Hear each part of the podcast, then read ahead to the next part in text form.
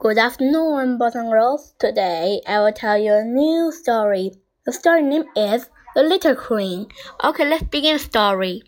Wilf and Wilma's mom and dad took some of the children for a picnic. They went to a place called White Horse Hill. It was a warm summer's day and there wasn't a cloud in the sky. It was a perfect day for a picnic in the country. Wilma's mom had brought lots of food so everyone had something to carry. We will have our picnic at the bottom of the hill, she said. I know a good place to sit. Wilma's dad brought out a rug and everyone sat down. This is a great picnic, said Biff. These sandwiches are really good. And this great place on one day like this, said Wilma. I can see for miles. You can see even more from the top of the hill, said Wilma said. After the picnic, the children wanted to walk up the hill. Biff and Wilf began to run ahead. They both wanted to be the first to get on the top. I race you up there, called Biff. Wilma's mom called everyone back. Look at all the litter you've left behind, she said. Wilma's mom made the children pick up the litter. She told them to put in a bag. We will take the letter back to the car with the picnic things, she said. This place would look terrible if everyone left the cans and the pickers behind. They took the picnic things back to the car. Then they walked up to the hill. It looked quite a long time to get to the top. Everyone sat down for rest.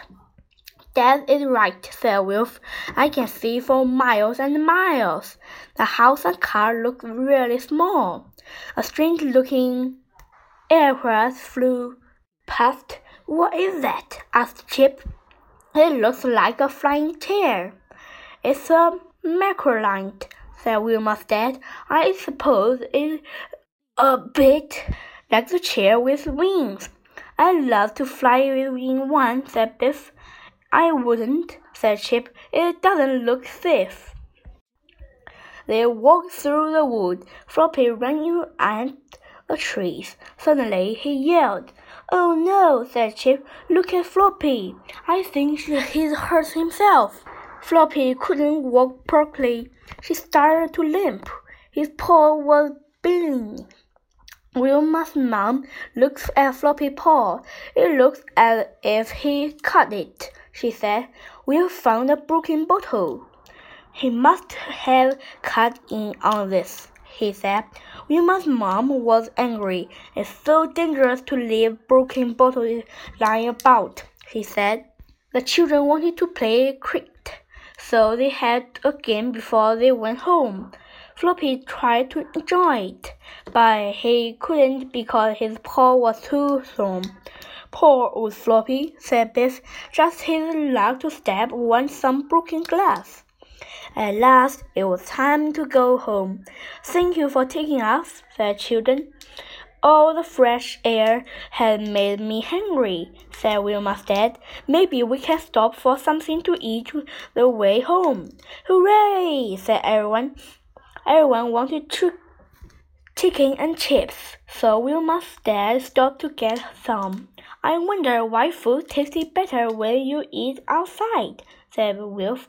It tastes good because we are all hungry, said Wilma's dad.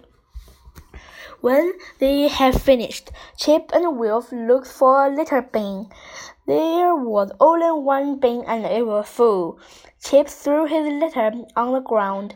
I don't think we should do that, said Biff. Well, then else what can we do, said Wilf. The little bin is full, so what does it matter? The children were tired after the picnic. Chip was glad to get into bed. The magic key was in the box next to Chip's bed. Suddenly, the key began to glow. Oh no, gasped Chip. It's me, a magic adventure, and I am on my own. Kipper's is asleep, and Biff is still downstairs. The magic whip Chip through the door of the little house. He left himself spinning around and around. Help! Help! called Chip. He knew that he was not going to enjoy this adventure. I wish Biff was here, he thought.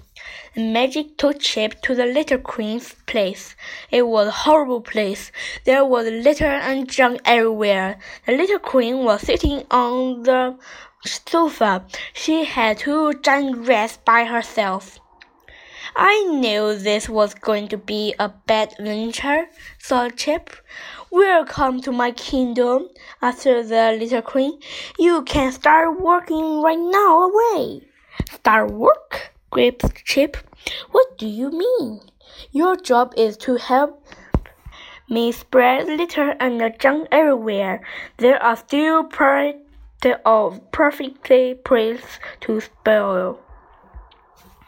The little queen took Chip to her little center. There were piles of litter and junk everywhere. It looks horrid, said Chip, and it smells. Horrid? Horrid? snapped the little queen. She stamped her foot crossly. It's lovely, and it's time for you to do some work. The little queen gave Chip an in from pull down. Take a large bag and fill with litter, she ordered. You can start by making a mess for a few parks and playgrounds.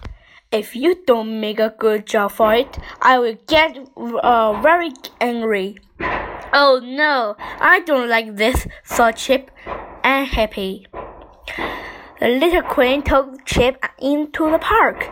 She told him to start the spinning litter. The park looked tidy, but soon it was covered with cans and papers. Chip didn't want to spoil the park. It looked good before we came, she thought, but now it looked horrid. The little queen was Chip. Come on, come on, she shouted crossly. I want this park to look a complete mess. Chip wanted to throw all his letters in a bin, but he was afraid of the little queen. This is a horrid adventure, he thought. These are my microlights, said the little queen. I use them to spread letters all over the countryside. You will fly in this microlight, she said. I don't want to, said Chip. I don't want to throw litter all over the countryside. How dare you! screamed the little queen. Do you as you are told. If you I don't, I will lock you up with my giant wrath. Chip was too frightened of the little queen. That he climbed onto the microlight. I wish this adventure was over, he thought. The microlight took off. Soon it was flying over the countryside. Chip held on tight. Below him he could see meadow and field. He couldn't see string and tiny house. He could see woods and green hills. The countryside looked so perfectly. He thought, Oh no, gave the chip. That looked like the place where we had our picnic. I can see the wood there Floppy caught his paw. The microlight began to fly lower. It was the place he had to drop the litter. I don't want to drop the litter here, he thought. I hate the magic key, said Chip. I don't like this adventure, and I wish it was over. Suddenly, the microlight went out of the country. It began to spin. It went around and around, getting faster and faster. Chip's bag was a little burst open. Chip was falling. He smelled falling for a very long time. He was falling with the litter. There were cans and bottles and bags and wrappers. Everything was spinning around and around. The magic key flew out of Chip's pocket. Where's the magic key? shouted Chip. I must find the magic key. Chip was in bed. The adventure was over. But, but was it a magic adventure or just a bad dream? Mom and Dad heard Chip shouting. They came into the room to see what was wrong. You'll have a bad dream said Mom. I expect you ate too much at the picnic. It was a magic adventure, said Chip. But I lost the key. Dad looked at Mom.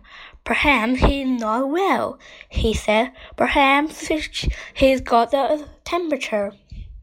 The next day, Chip was at school. He spoke to Miss Johnson in the playground. Look at all the litter, he said. There are crisps, packets, and a wrapper all over the ground. Yes, said Mrs. Johnson. But how do we stop everyone from throwing litter on the ground? Let's do a litter project, Chip said. The children in Miss Johnson's class picked up all the litter around the school. Then they made posts and wrote stories. Mr. Johnson put the project in the Save Our Countryside competition. Mr. Johnson's class won the competition. Chip won a special prize for a story called the Little Queen. An important person came to give him a prize. That was a very good story, Chip, he, he said. It was a nightmare, said Chip. The end. Goodbye. Thank you for the listening. See you next time.